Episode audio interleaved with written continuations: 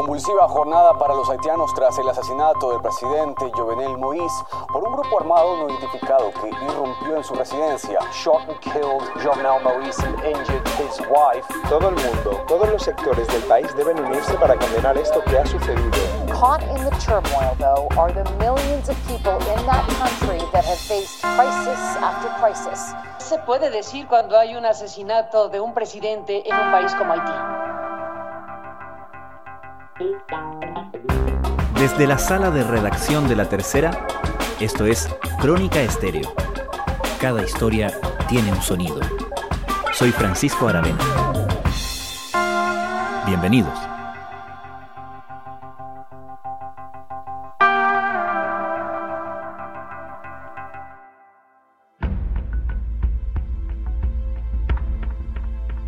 Cuando a principios de 2017 el presidente haitiano Jovenel Moïse asumió el poder, mucho después de su elección en 2015, la crisis que debía controlar no solo venía de los meses que pasaron desde los comicios, donde la oposición acusaba fraude.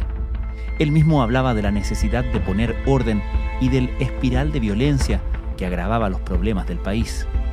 Pero ni la violencia ni la corrupción se dieron durante su mandato, y el enfrentamiento con la oposición sobre la fecha de término de su gobierno solo empeoró las cosas.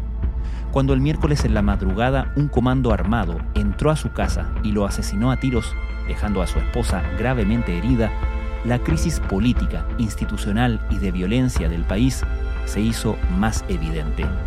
Haití quedó al borde del caos y el resto del mundo volvió a fijarse en el país más pobre de América.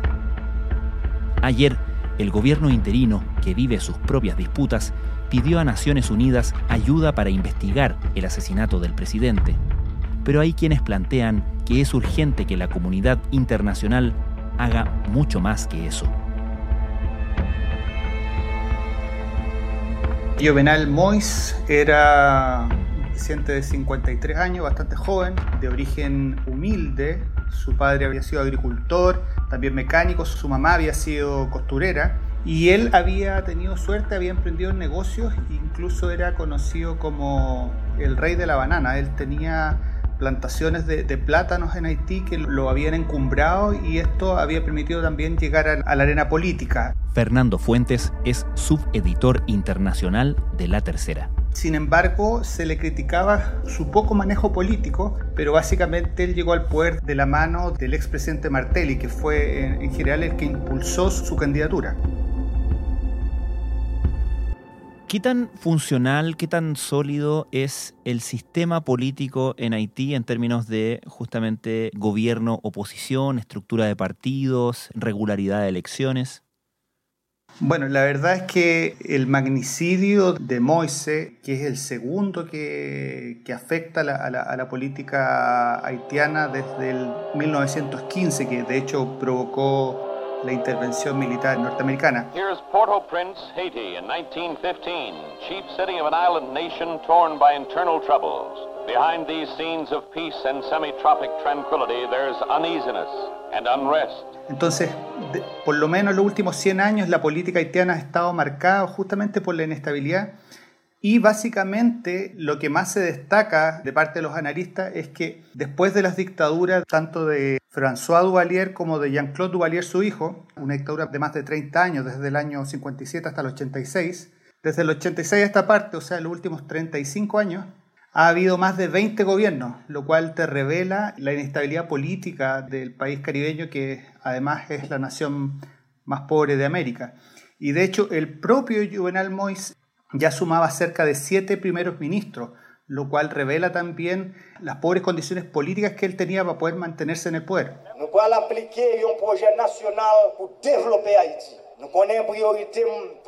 Dice bien mantenerse en el poder porque ese era justamente un tema que lo tenía en el centro de la crisis política, ¿no? Eran varios puntos en realidad. De partida estaba el tema de la polémica por la extensión de su mandato. Él supuestamente ganó las elecciones y su periodo, según la oposición, empezó el 2016, por lo cual este sector decía que su mandato había expirado ahora en febrero del 2021. En cambio, Mois decía que él efectivamente había tomado el poder recién el 2017, por lo cual él se iba a mantener hasta el poder hasta febrero del próximo año. Ese era un punto de divergencia que lo tenía bastante complicado. Ahora también, producto de los disturbios políticos que se habían desatado en el país en los últimos años, se habían suspendido las elecciones legislativas del año 2019.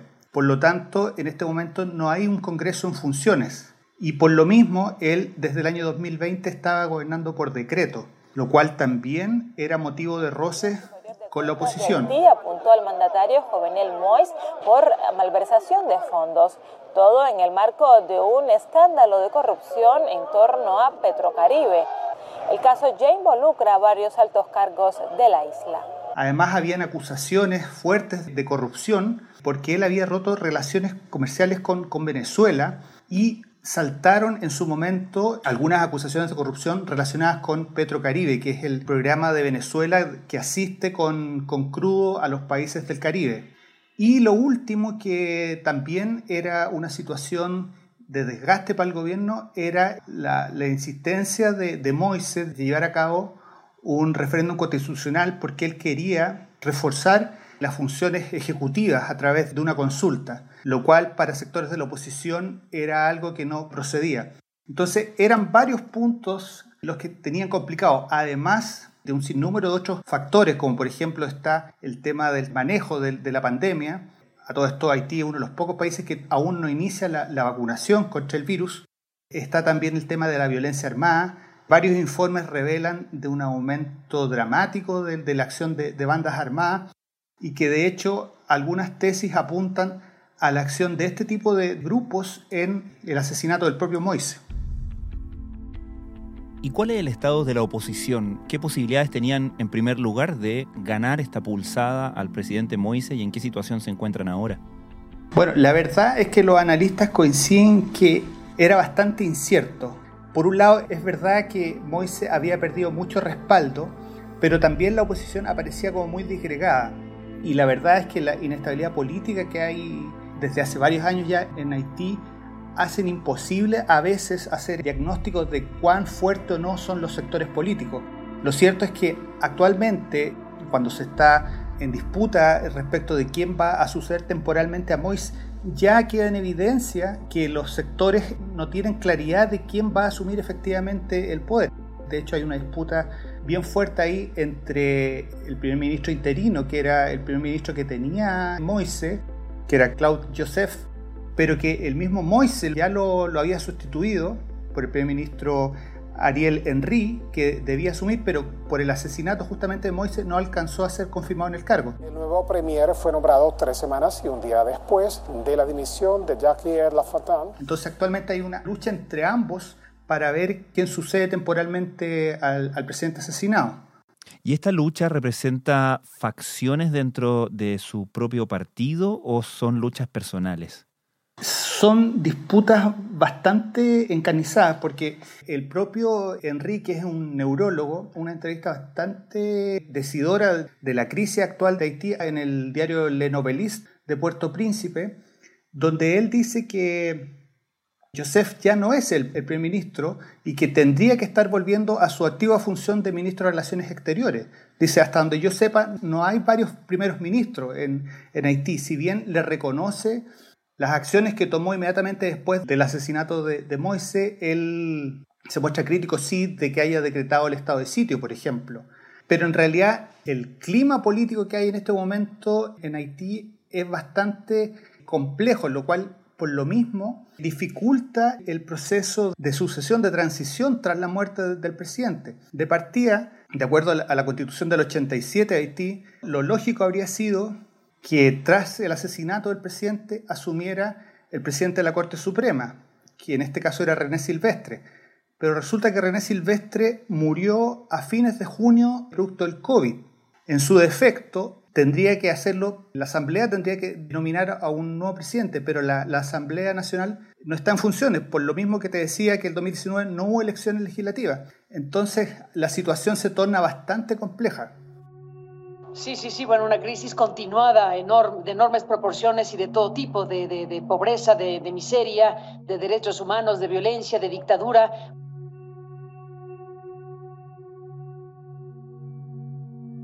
Fernando, tal como sucede cada vez que pasa algo en Haití, la comunidad internacional vuelve a fijar sus ojos en ese país, Se habla de su pobreza, de su debilidad institucional. ¿Qué reflexiones se hacen ahora sobre el rol que puede o debe jugar la comunidad internacional al respecto?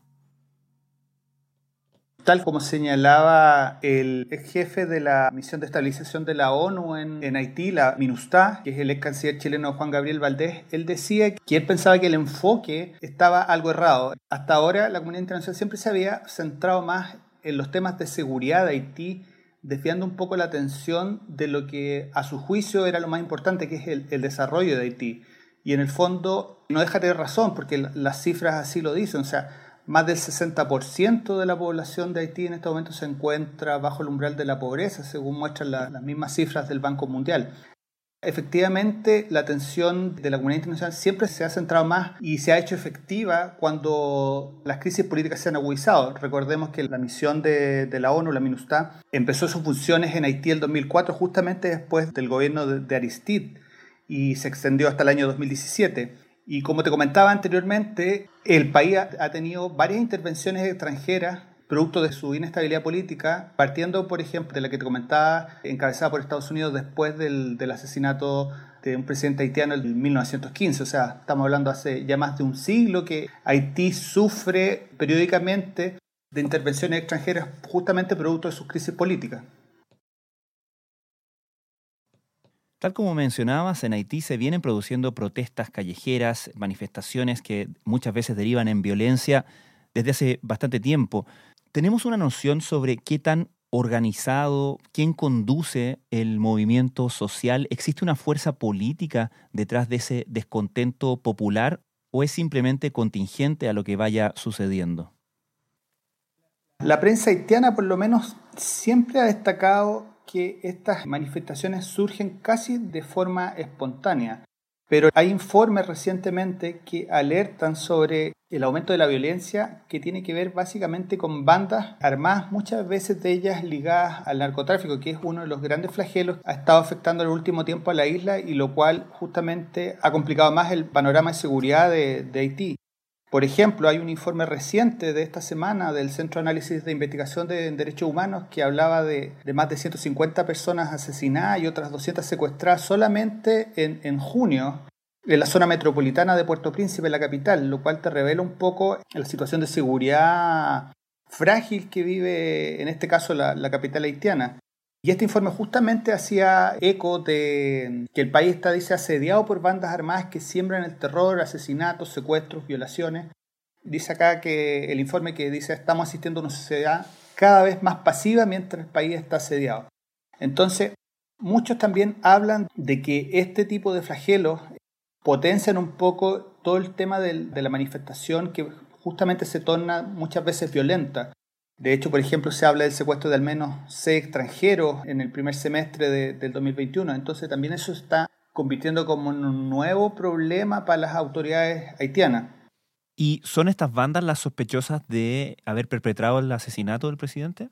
Bueno, hay algunos analistas que culpan a estas bandas justamente. Incluso dicen que en su momento el propio presidente Moises las habrían parado y después de eso se habrían salido control las autoridades haitianas, por ejemplo, el mismo primer ministro Joseph dijo el, miércoles, a pocas horas después del asesinato, que las grabaciones de video mostraban justamente audios, se pueden escuchar audios de personas que hablaban en inglés y en español, lo que hacía pensar en, en una acción de mercenario. Incluso en algún momento se especuló de acuerdo a los relatos que se escuchan en estos videos, que los atacantes se presentaban como agentes de la DEA, la Administración de Drogas de Estados Unidos, pero el Departamento de Estado norteamericano negó cualquier participación de sus agentes en, en este magnicidio. Inmediatamente las autoridades haitianas dijeron que básicamente la acción había sido perpetrada por asaltantes haitianos.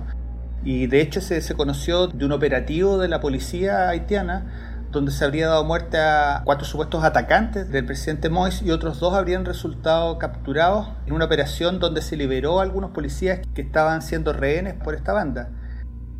el gobierno dominicano, que comparte la isla con Haití, cerró la frontera y tenía también orden de impedir cualquier salida de extranjero a través de los aeropuertos de Santo Domingo, justamente para dar rápidamente con el paradero de los autores de este magnicidio.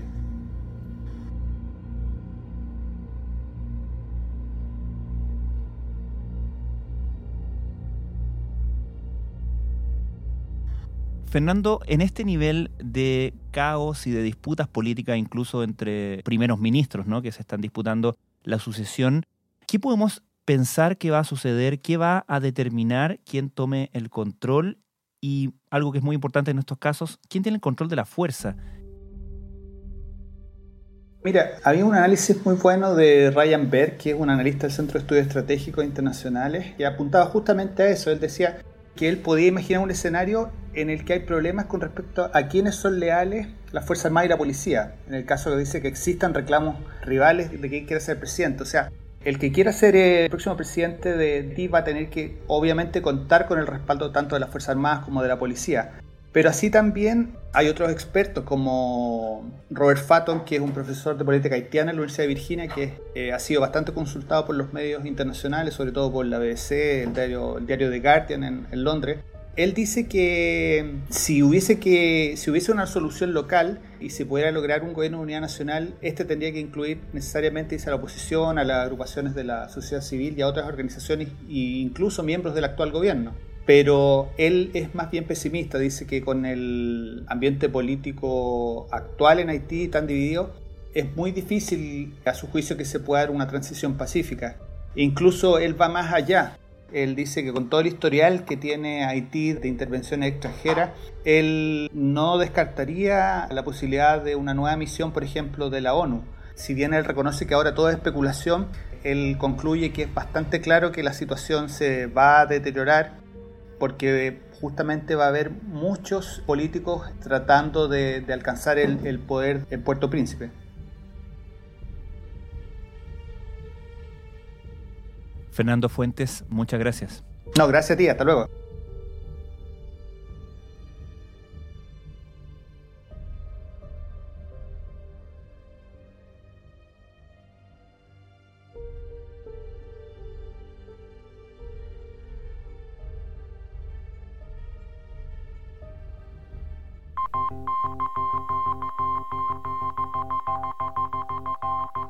Crónica Estéreo es un podcast de la tercera la producción es de Rodrigo Álvarez y la edición de quien les habla, Francisco Aravena. La postproducción de audio es de Michel Pobletti. Nuestro tema principal es Hawaiian Silky de Sola Rosa, gentileza de Way Up Records. Nos encontramos pronto en una nueva edición de Crónica Estéreo.